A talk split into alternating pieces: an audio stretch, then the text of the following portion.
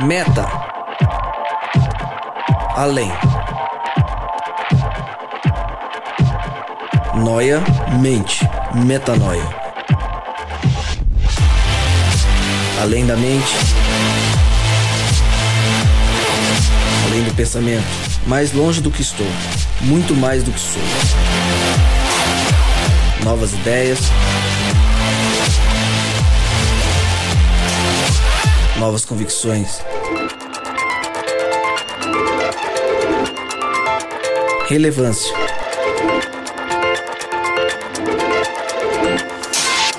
Plenitude. A busca pelo ideal.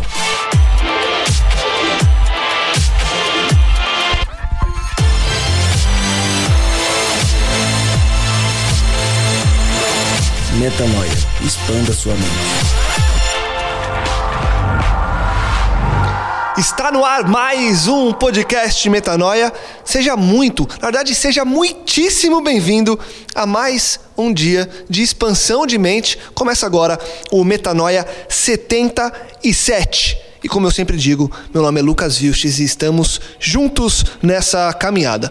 Lembrando você que toda terça-feira um novo episódio é lançado e você pode acessar tudo, absolutamente tudo que nós já fizemos lá no nosso site, portalmetanoia.com. Lembrando você que a gente tem um blog no Portal Metanoia e tem texto novo, temos alimentado o nosso blog, você pode entrar lá para acessar, ler e também expandir a mente por meio dos textos. portalmetanoia.com barra blog.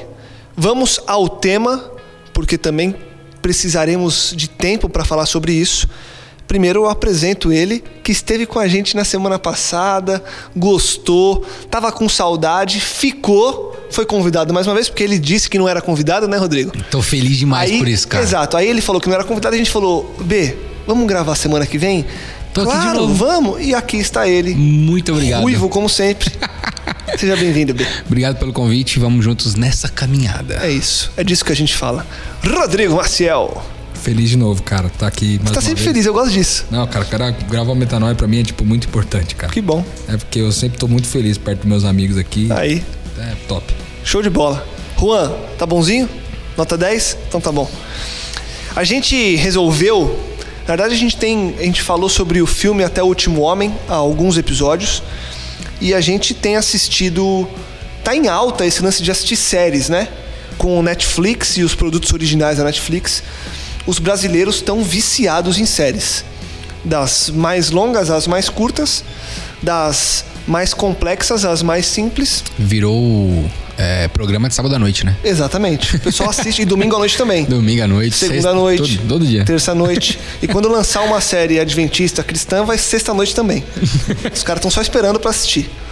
Tem gente que tá esperando isso. Tem gente que já assiste e vai embora. É isso aí. Segue o jogo. É isso.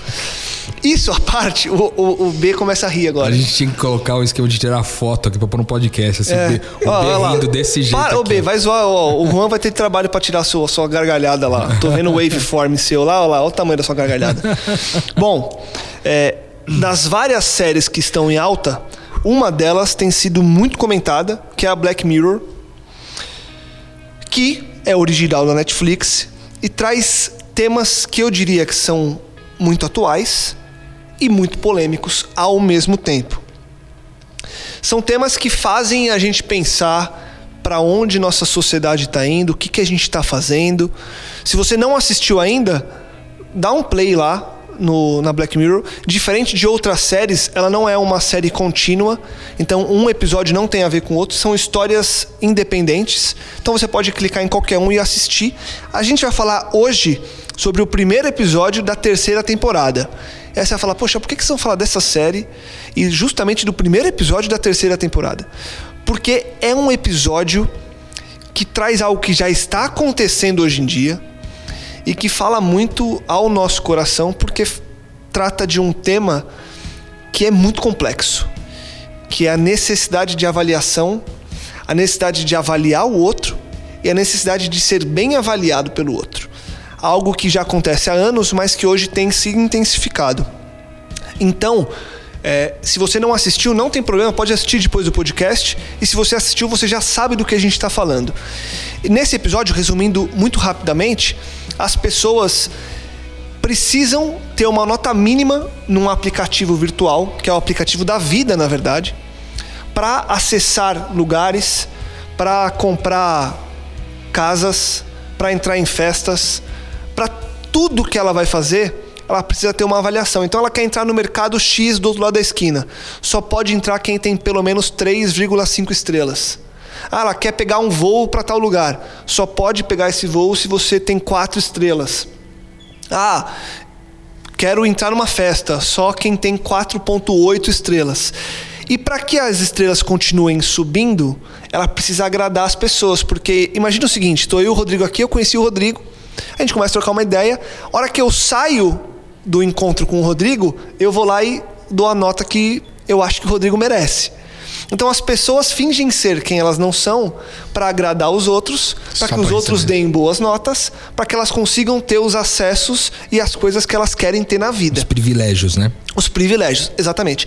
E esse episódio gira todo em cima de uma personagem que busca incessantemente conseguir subir o rating dela nesse aplicativo para ela ter os, os melhores acessos e os melhores benefícios na vida dela.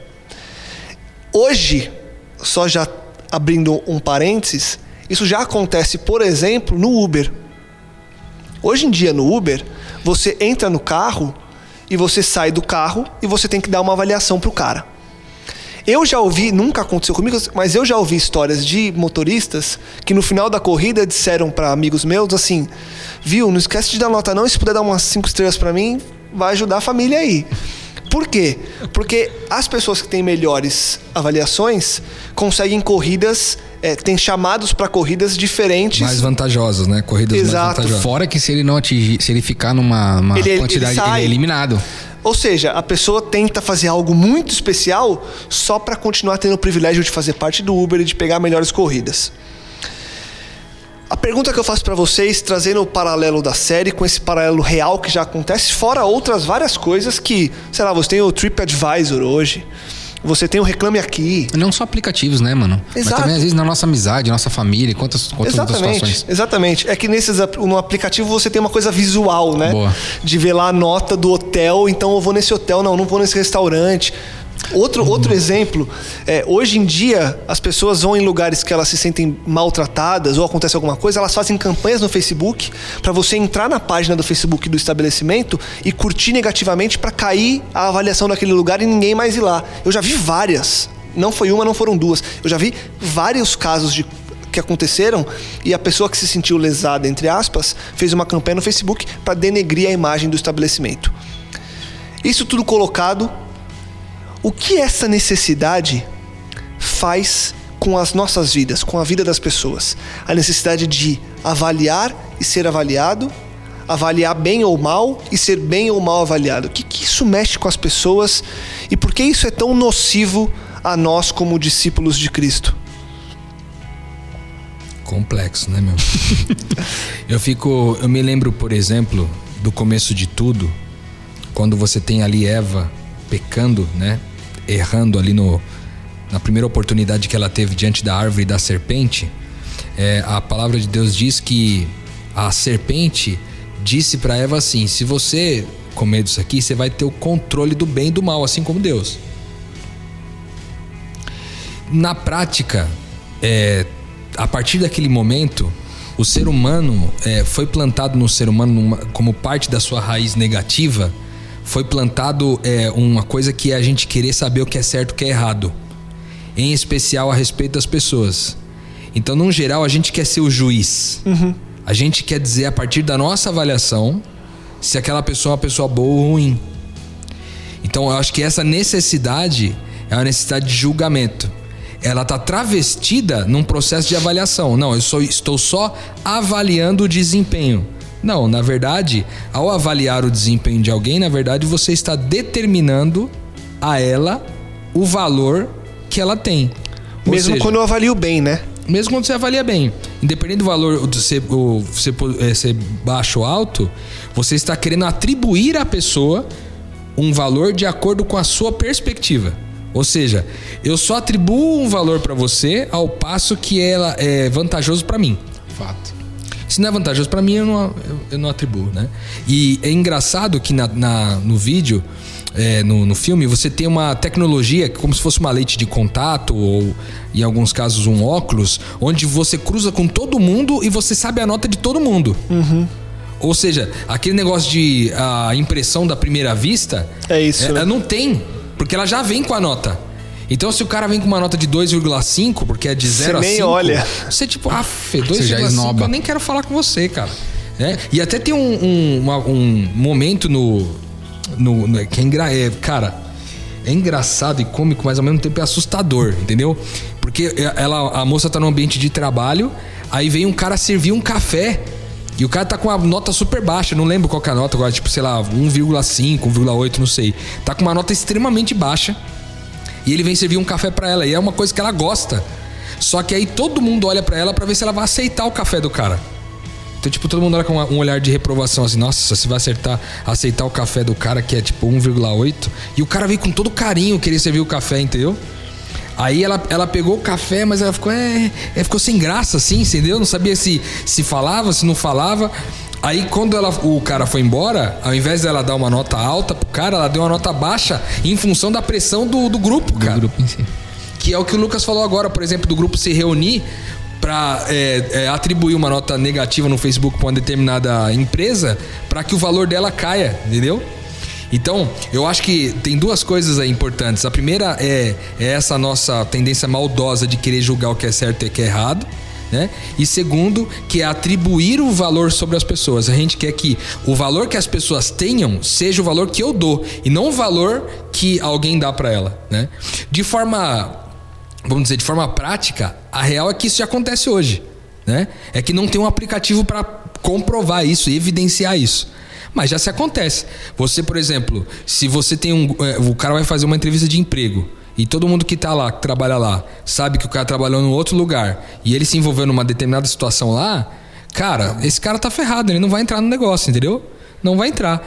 Pô, mas às vezes o cara já se redimiu, entendeu? O cara já mudou, já melhorou aquilo, aquilo que ele errou. Não, mas não tem chance pra isso nesse ambiente, É entendeu? quase que um emprego que pede certificado de antecedentes criminais, né? Exatamente. É a mesma coisa. Que teoricamente é ilegal. Sim. É ilegal. Você não pode pedir o antecedente criminal legalmente né, na- é, de uma pessoa antes de fazer. Porque você está fazendo, teoricamente, uma acepção de pessoas. Isso, perante a lei, é, é crime, né? Não pode fazer, mas muitas empresas fazem, né? Eu confesso que durante algum tempo eu fiz também com as minhas empresas. Até o dia que eu entendi que era errado, né? No conceito. Mas é, é, um, é uma coisa de, de se pensar, assim. Se- a, a primeira vez que eu assisti, a gente assistiu junto, é, eu assisti de novo e a sensação foi a mesma. É que ninguém é sincero, cara. Todo mundo mente. Todo mundo mente loucamente. Pra- você ter uma ideia, uma parte que eu achei um absurdo é a amiga dela tá convidando ela pra palestrar pra, na- no casamento lá e tal. E a amiga dela, meu, fez um monte de coisa errada com ela na vida. Na vida inteira. E ela sempre falou pro irmão dela que ela não gostava daquela pessoa. Mas aquela pessoa lá tinha uma nota o quê? 4.5.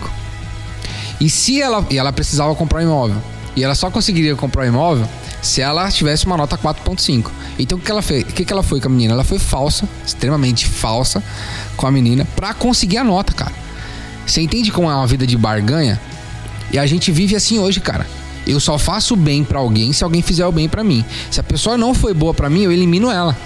Eu dou uma nota ruim aqui até que ela se. se- eu, eu sou indiferente, entendeu? Olha que louco é a do negócio. Porque se eu sinto ódio de você, eu tenho um sentimento. Entendeu? E eu aprendi nesses últimos tempos que o contrário de, de, de amor não é ódio, é a indiferença. Entendeu? Porque se eu sinto ódio por você, ainda eu sinto alguma coisa por você. Agora, a partir do momento que eu sou, eu sou indiferente a você, cara, se a sua nota pra mim é 1.5, 1.8, 2.0, pra mim, eu tô me lixando pra você. Você não vai trazer nada pra mim de benefício. Você não trazendo nada pra mim de benefício, você não faz parte do roda minha vida aqui. ó. Você não, você não vai na minha casa, você não come comigo, você não vive a minha vida, você não partilha das, das minhas alegrias, das minhas tristezas. É uma, é, uma, é uma situação bem louca. Tanto que você você vê as maiorias hoje, vamos citar, por exemplo, aqui o Facebook. A maioria dos posts do Facebook, do Facebook é o quê? É um dia você vai voltar aqui que você vai receber o que você merece. Ah, até quando eu era eu tava fazendo bem para você aqui agora que você não é mais meu amigo. É, meu, é uma, é, uma, é uma barganha, uma situação de que eu te amo porque você me ama, eu te amo até aquele, aquela, até, até aquele ponto em si, e eu só sou agradável para você porque você é agradável para mim, e o mundo vai seguindo, cara, e todo mundo tá viajando nessa parada, entendeu? Se a gente, a gente eu, o meu medo de quando eu assisti esse episódio, eu falei assim, cara, eu vivo assim. Entendeu? Quantas oportunidades eu não tive de ser sincero e de conversar com a pessoa e na sinceridade. Ela ser o que ela é para mim e no final os dois sair com nota 5 do que os dois falsamente querer ganhar uma nota 5 ser bom para você só para ter uma nota 5 Tipo, tem problema ser falso desde que as atitudes sejam boas? é louco isso. Não tem problema de acordo com, com, com não é o que a vida segue. É. eu sou falso para você para te agradar para que você fale bem de mim aí para que a Mas gente o legal é que isso é vida real, mano. Entendeu? Então, cara, é Sim, muito sim, isso. vida É, real. é um- é uma busca de aprovação que foge do, do nosso controle, cara. Entendeu? Se- por exemplo, tem gente hoje que tem medo de, de que as pessoas sejam sinceras com ela. Fala assim, cara, seja sincero comigo. Aí você é sincero, a pessoa pronto. Acabou a amizade. E, e as próprias É pessoas, por saber que essa é uma realidade, têm medo de serem, de serem sinceras também, né? É lógico, porque vão ser discriminados também. Ah, é, na verdade, eu só, só abrir um parênteses aqui. Às vezes a gente se confunde com sinceridade com dizer a verdade. Uma vez disseram pra mim assim, ó, é, diga a verdade em qualquer situação. Legal. Só que eu tenho que saber a situação no qual eu vou falar a verdade pra aquela Claro. pessoa. Eu tenho que ser maduro e inteligente pra conseguir discernir essa parada. Agora, ser sincero é, co- começa com. com eu, eu acredito assim: ser sincero começa comigo. Eu sou sincero de quem eu sou.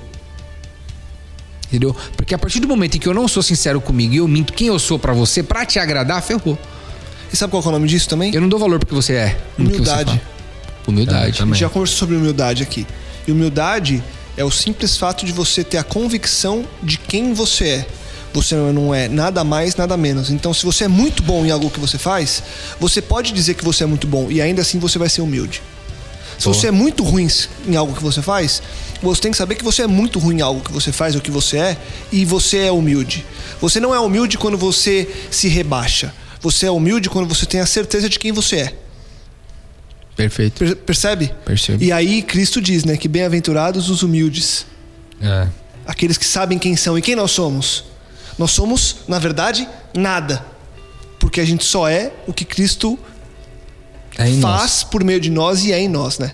É e aí, aí. eu emendo com uma pergunta: qual que é o, o risco ou o que acontece, o que tem acontecido com nós e com as pessoas que buscam viver pela aparência? Nesse, nessa ânsia de ganhar e de, de receber, de aparecer e de conquistar, de mostrar algo que ela no fundo não é, só pra. Ah, preciso manter meu emprego. Ah, preciso manter essa relação porque eu tô vislumbrando algo no futuro, então se eu cortar essa relação agora, então eu vou manter. Sabe uma coisa meio levando em banho-maria? Qual que é o risco disso pra nossa vida? Eu acho que como no filme, um, um risco é perder as pessoas que verdadeiramente importa. Por exemplo, ela tava lá com o irmão dela lá em, em casa tal, e o irmão dele era uma pessoa importante. E o irmão dela tinha uma nota muito baixa, ficava o dia inteiro jogando videogame em casa e, e não, não fazia nada mais. E ela ficava louca com isso, porque ela queria que o irmão dela tivesse notas altas também. Né? E só que no, no, num determinado momento do filme, ela briga com o, com o irmão e vai embora. Mas por quê? Porque também se ele tivesse notas boas, ela teria uma nota melhor também. Exatamente. Era sempre, sempre o interesse. Era vai. sempre o interesse que a nota dela fosse maior, né?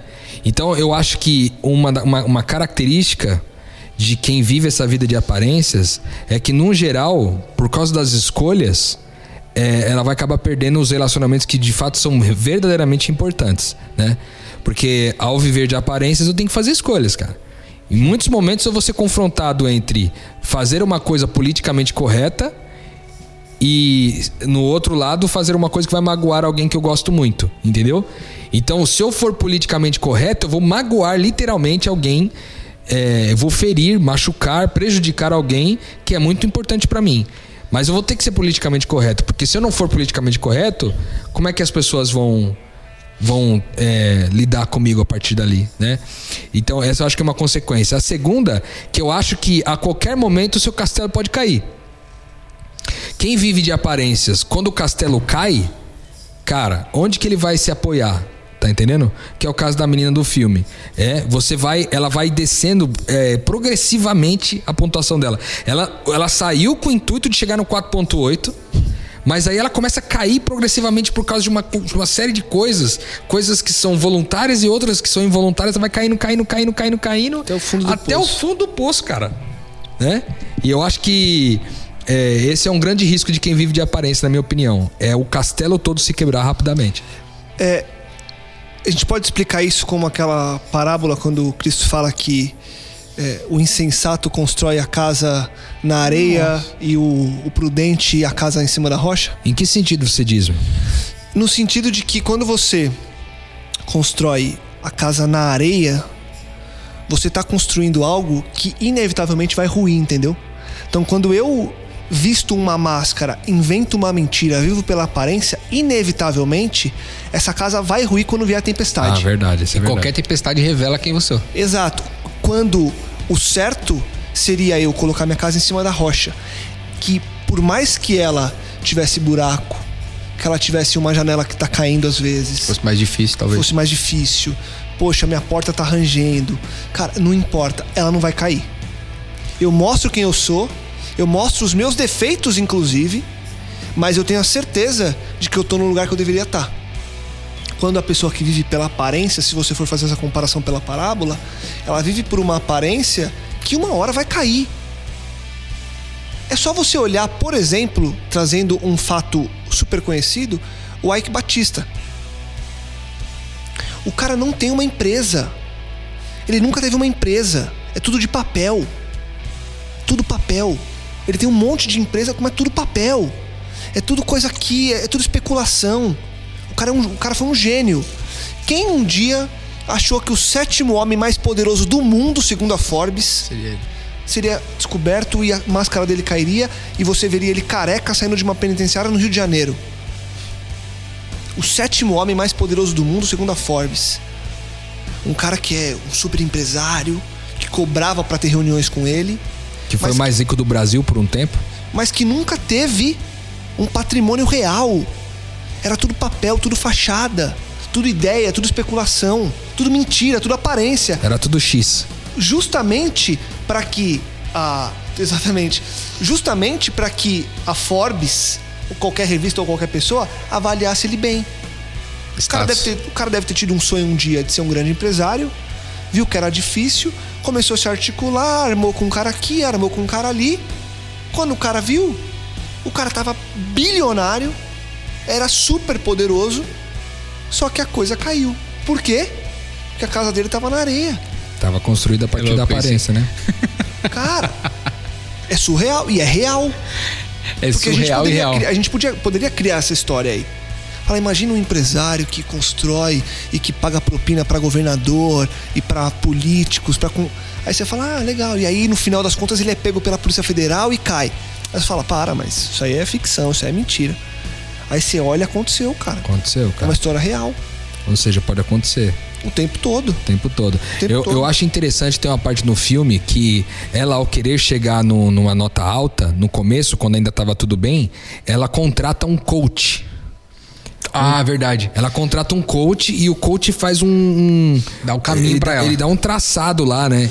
E Vai- aí vai ele come- polêmico isso aí, hein? Cara, e aí ele, por exemplo, ele dá a primeira. Ele fala. Ele faz uma projeção pra ela, fala assim, ó, pra você chegar aqui em 4.8, pra você comprar tua casa lá, fazer o que você quer, primeiro, você tem que se relacionar com pessoas acima de 4.5. Perfeito. Cara, sinistro isso. Uma vez um- eu conversando com, uma- com um colega, ele falou assim pra mim.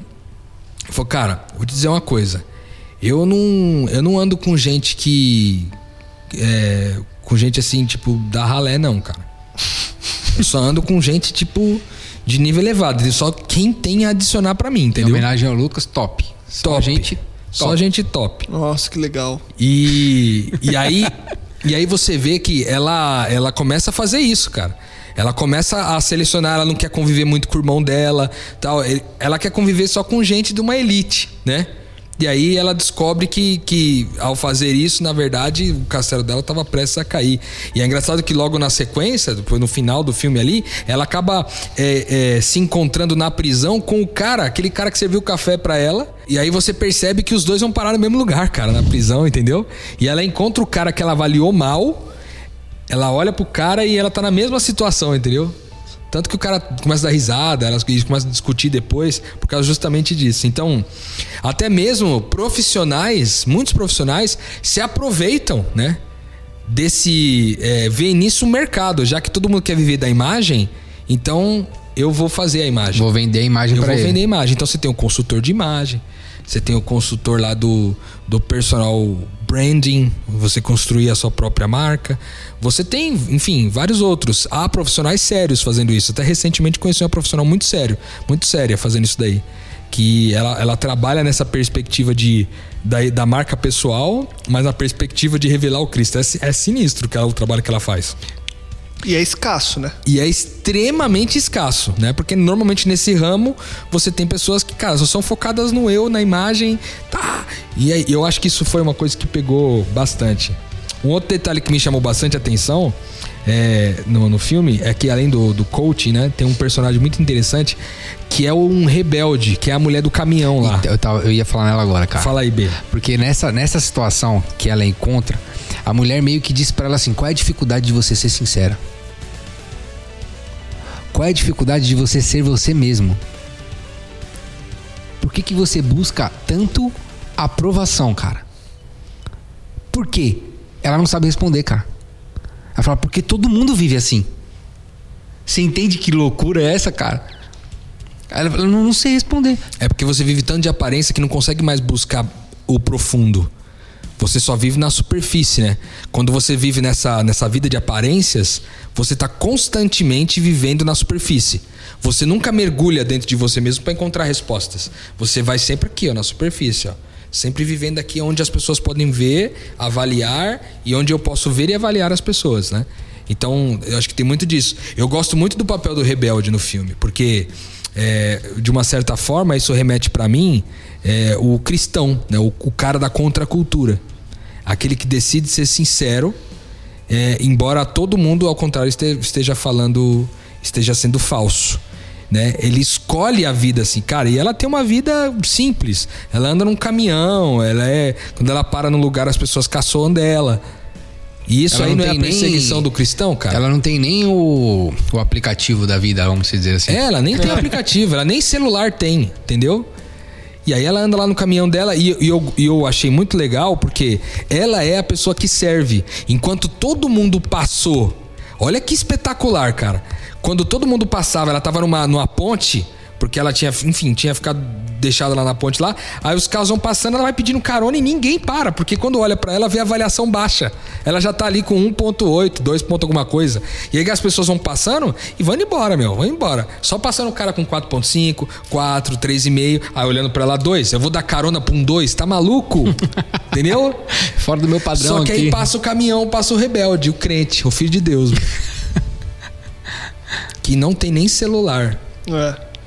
E aí oferece a corona e serve ela e leva ela até o lugar que ela precisava E ir. ainda E- e deixa olha- um cafezinho depois, hein? E ainda Ó, deixa Você vai precisar disso aqui, ó. Exatamente, lembrou um detalhe importante, ainda E- deixa o cafezinho no final. Ainda serve no final de. E olha Nossa. só, ela não tem o celular porque muito provavelmente se ela o tivesse, ela cairia na tentação de avaliar. É. Então, é mesmo, hein, nós velho? como cristãos temos de perceber As ciladas, né? quais são as ciladas que eu tenho hoje que eu tenho que deixar pra trás. Verdade. Cara, você mitou agora. Você entendeu?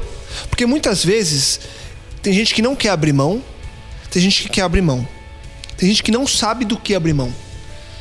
Talvez uma dica simples seja você olhar para aquilo que tem a possibilidade de fazer com que você não cumpra o seu papel como discípulo de Cristo. Para alguns, o celular vai ser o emprego, para alguns vai ser a academia, o carro, a casa, a cidade onde mora, enfim, porque muitas pessoas estão em todos esses lugares simplesmente para continuarem a serem avaliadas e a avaliar. Ele vai na academia X porque a avaliação é melhor, porque lá é melhor, porque eu encontro pessoas melhores, porque vão achar me vendo saindo dali e tal. O cara continua no emprego X porque ele é bem avaliado, porque ali ele tem uma vida assim.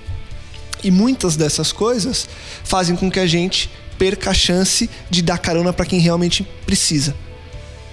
Então, fica a sugestão para você que está ouvindo a gente para abrir mão daquilo que faz com que você caia na tentação, na cilada do inimigo, de não viver a vida que Cristo quer, vivendo aquela que você deseja viver. E eu anotei aqui, lá em Gálatas 2,20, quando Paulo escreve que fui crucificado com Cristo. Assim, já não sou eu quem vive, mas Cristo vive em mim. A vida que agora vivo no corpo, vivo pela fé no Filho de Deus, que me amou e se entregou por mim. O que que faz a gente não viver essa vida? Eu acho que tem um. A gente falou sobre sinceridade, eu comecei falando sobre isso também. É, eu acredito que sinceridade gera cura para tudo isso. Só que eu tenho medo de ser curado, entendeu? Porque talvez eu sendo curado eu não seja aceito. É, o medo da rejeição, né? Então eu prefiro ficar doente e ser aceito do que ser curado e ser rejeitado, entendeu? E, le e, lembrando, por exemplo, que quando você vai, é, no caso, tomar uma vacina, por exemplo, contra uma, uma doença, o que, que eles injetam em você? O vírus, né? Vírus. O vírus. Coisa- E aí tem gente que não quer tomar a vacina com medo que o vírus a infecte. Percebe? Eu abro mão da possibilidade de não mais me contaminar pelo medo de ser contaminado agora. Quando, se eu tô disposto a ser contaminado agora, se for pro bem da- das minhas relações, cara, vambora, mano. Eu vou ser contaminado agora. É, é pro bem pra frente? Vambora. Eu abro mão justamente pra viver isso, entendeu? Vou contar uma coisa aqui. A gente. Por que, que a gente tem medo de ser sincero? E nas últimas ocasiões da minha vida, eu resolvi ser sincero. Isso começou numa imersão. É, para quem não sabe o que é imersão, imersão é um, é um evento que a gente que a gente faz no finaliza, na, finalizando um, um ciclo de pequeno grupo, a gente realiza uma imersão. E cara, eu vou falar um negócio pra você, a dificuldade de ser sincero das pessoas é porque elas não encontraram alguém sincero na vida delas. É, cara. Você entende? Eu vou falar uma coisa pra vocês. Eu, eu, eu vivi a minha vida inteira é, não sendo sincero e não sabia que não era. E é eu, porque você sempre acha que é. Não, eu sou sincero. É. Se alguém te perguntar, você é sincero? Você Você, vai sempre vai sim. responder que sim, né? até, mano, eu lidar com a minha falsidade. Porque eu apresentava um programa na, na igreja do Jaraguá chamado Sexta.com. E aí ali as 150 pessoas, 100 pessoas, 200 pessoas numa sexta-feira à noite a cada 15 dias. Era insano. E eu apresentava aquele programa e legal, ia pra cima, ia pra baixo. E pra mim ali tava legal, cara. Chegava em casa ali e falei, ó, hoje foi top. Todo mundo conhecia o B. Todo mundo conhecia o B. Todo mundo dava- toda, galera. toda semana era três, quatro amigos novos no Facebook. Olha que lindo, cara. Olha que magnífico. Aí chegou uma mãe pra mim. É.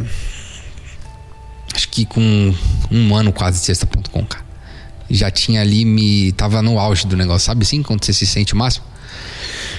Chegou pra mim e falou assim: ó, queria que o meu filho, o filho dela tinha vários problemas, vários, vários problemas de relacionamento em casa, meu, com escola, trabalho, droga, tudo.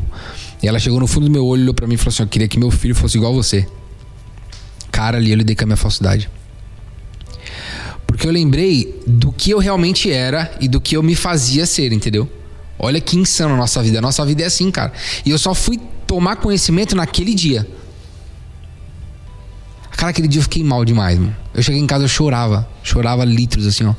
Chorava, chorava, chorava, chorava, chorava, chorava, chorava, chorava. Comecei a escrever uma carta pra, pra igreja. Falei assim, eu quero sair fora. Porque foi tão forte o baque, cara, que eu falei assim, meu, não faz mais sentido. É realmente isso. Ela quer que o filho dela seja que nem eu, mas eu sou uma mentira. Eu faço aquilo para as pessoas receber, pra, pra ficar me feliz, aceitar. pra eu ter mais amigos, eu faço todo mundo rir ali. Cara, que vida é essa? Eu vivi uma semana esperando aquele dia, porque ali eu vou ser. Todo mundo fala assim, ó, o cara tá lá. E pá, que insanidade, cara. Não era que nem Paulo, né? Que falava, sedes meus imitadores, porque eu. Eu sou de Cristo. Imagina se Paulo parasse pra pensar no passado. Paulo, meu, segurou a túnica de Estevão e ele tomando pedra lá. E se ele fosse pensar no futuro, é, eu quero fazer essa parada aqui e tal. Ele resolveu ser sincero ali, cara. E ele foi sincero em todo o tempo. Quando ele tava feliz, ele tava feliz. Quando ele tava triste, ele tava triste. Quando ele tinha que falar, ele, tinha, ele falava. Ele, meu, gente, vocês. é, o, ele fala bem, bem claro assim, né? É, eu tô sendo sincero o suficiente com vocês, passando tudo aquilo que eu entendi, que eu compreendi, para que vocês sejam libertos. Sobre vocês, não tá, meu sangue não tá sobre vocês. Entendeu? Eu dei tudo que eu tinha que dar de mim em todos os momentos. E no momento que eu falei, Senhor, tira isso aqui de mim que eu não aguento mais. Minha graça te basta, filho. Continua no caminho aí, que é isso aí. Eu quero que você seja isso daí.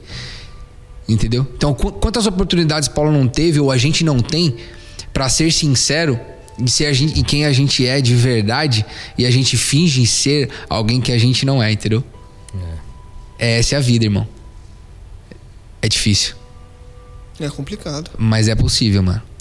Agora, falando da, da questão da, do rebelde lá de novo, né? Eu fiquei pensando numa coisa aqui, é, que é o seguinte: querendo ou não, mesmo que aquela mulher tivesse um comportamento muito diferente do comportamento social, não tendo nem o, o, celular, nem o aplicativo, nem nada, não podendo ser nem avaliada, nem avaliar, sendo uma mulher sincera, servindo e tal, no final das contas você vê que é, a pessoa questiona o status quo a, a atriz principal que tá vivendo essa situação de querer é, chegar numa determinada pontuação, ela se questiona, cara.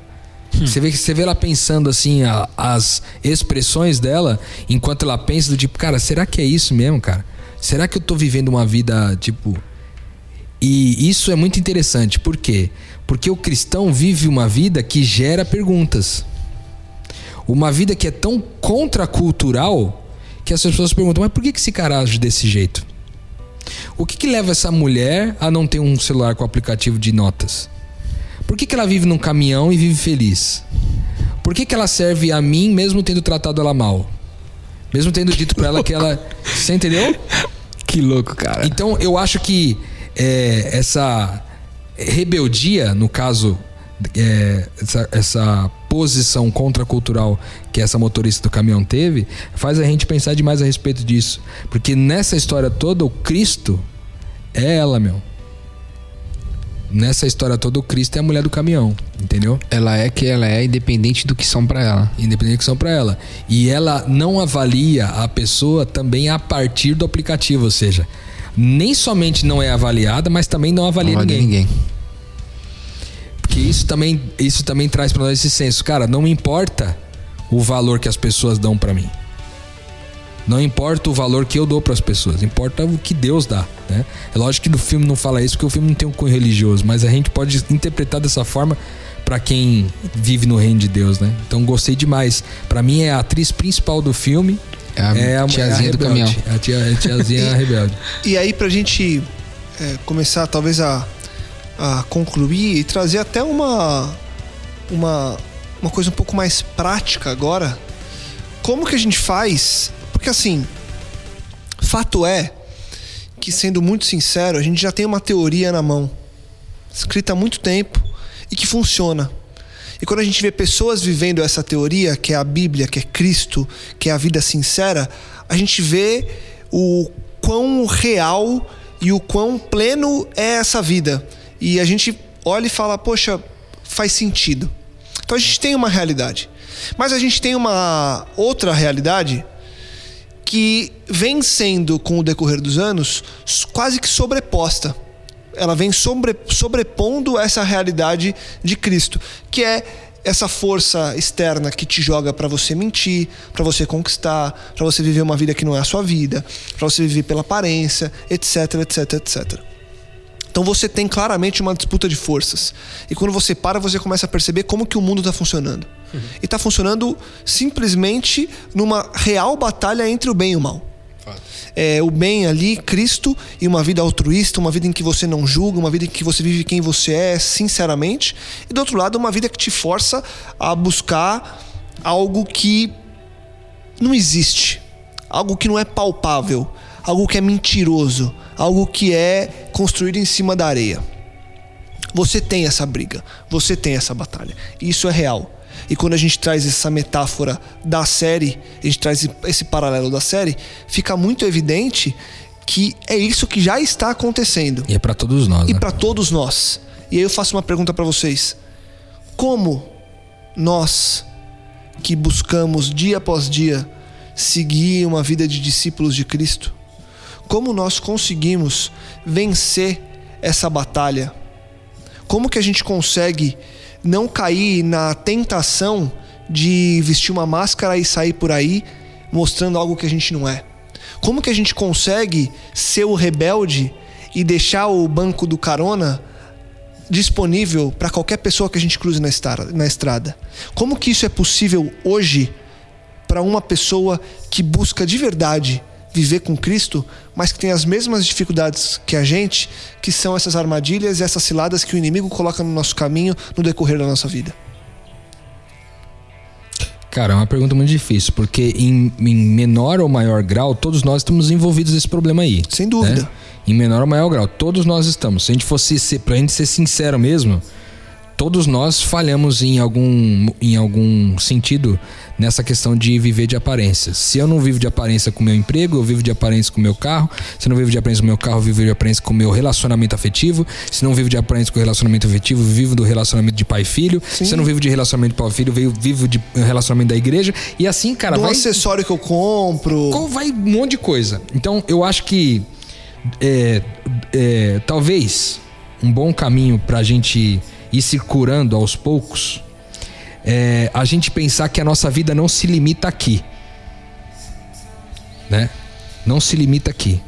Porque assim, quando você vive nessa contracultura, você é pressionado de todos os lados, cara. Sim.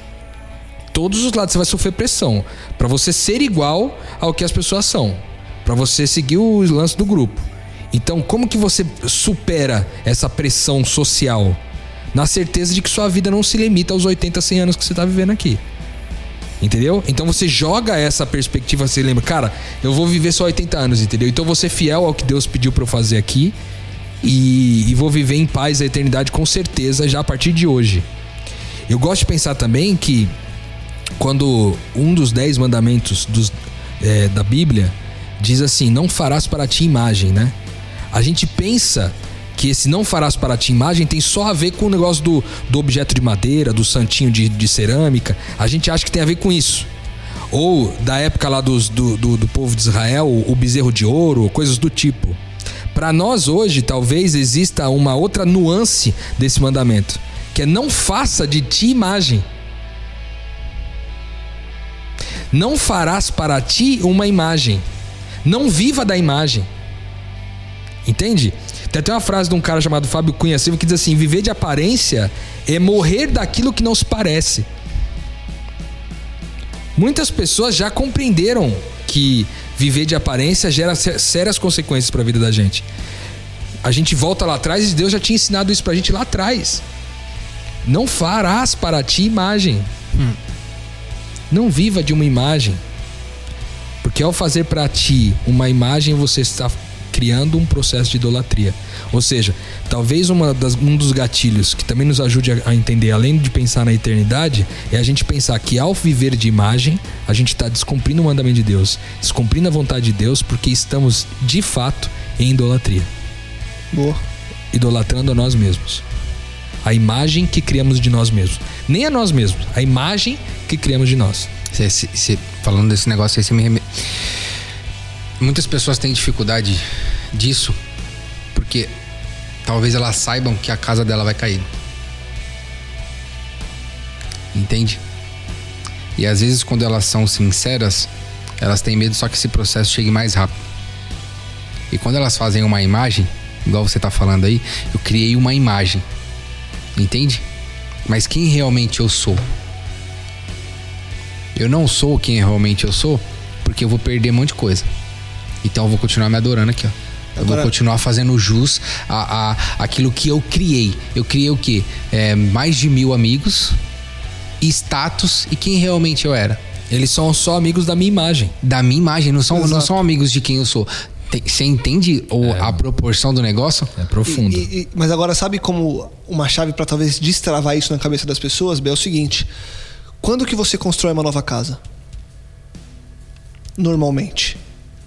Quando você não tem uma outra. Ô, você mandou bem agora. Tá vendo? Processo de Quando cura, ela cara. cai. Então, assim, quando que o cara que mora na encosta. O cara mora numa encosta que a Defesa Civil disse que vai cair o morro, só que ele tem que sair dali hoje. Aí ele fala: Cara, eu tô aqui há 10 anos, nunca caiu. Eu não vou sair daqui. Tá confortável. A Defesa Civil já avisou. Ele sabe que final do ano chove e que enche, que cai barranco, mas nunca caiu. Não é hoje que vai cair. Vou ficar aqui. Quando que esse cara vai construir uma nova casa num outro local? Mais seguro, mais adequado para que ele construa a casa? Só quando a casa cair. É isso. Se ainda houver oportunidade. Exato. Então, a gente tem que lembrar que, como Deus é muito misericordioso, infinitamente misericordioso, talvez o melhor seja eu sofrer agora mais rápido para que eu tenha tempo, para que haja oportunidade de eu construir uma nova casa em cima da rocha. Mas eu posso falar pra você, cara, desculpa cortar. Vai lá, vai lá. Mas é, a gente sofre com a imagem que a gente cria. Claro. É, cara. Você entende? Porque quando aquela, melhor, quando aquela mulher chegou pra mim e falou aquilo, o que, que eu pensei?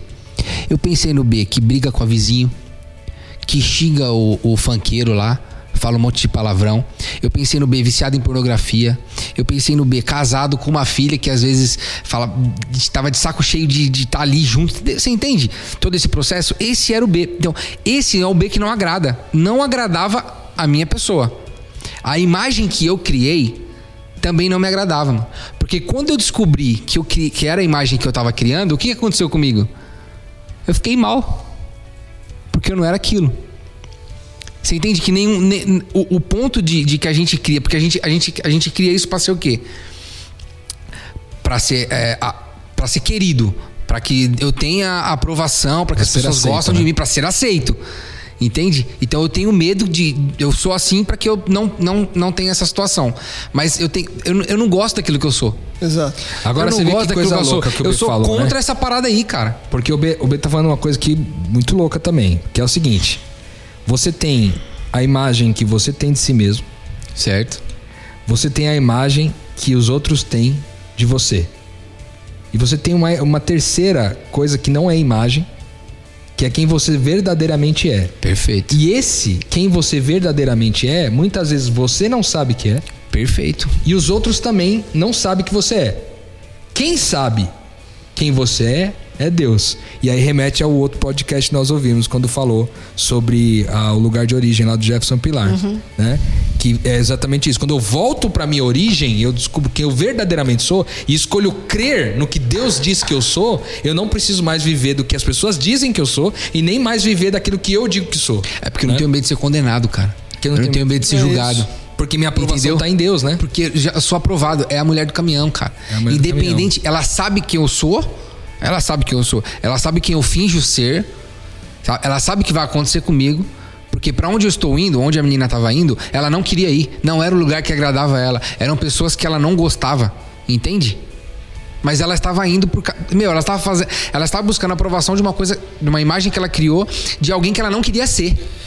E vale também falar, B, que você, muito provavelmente, você que escuta a gente e nós aqui, todos vamos continuar com as fragilidades do nosso eu real. Com certeza.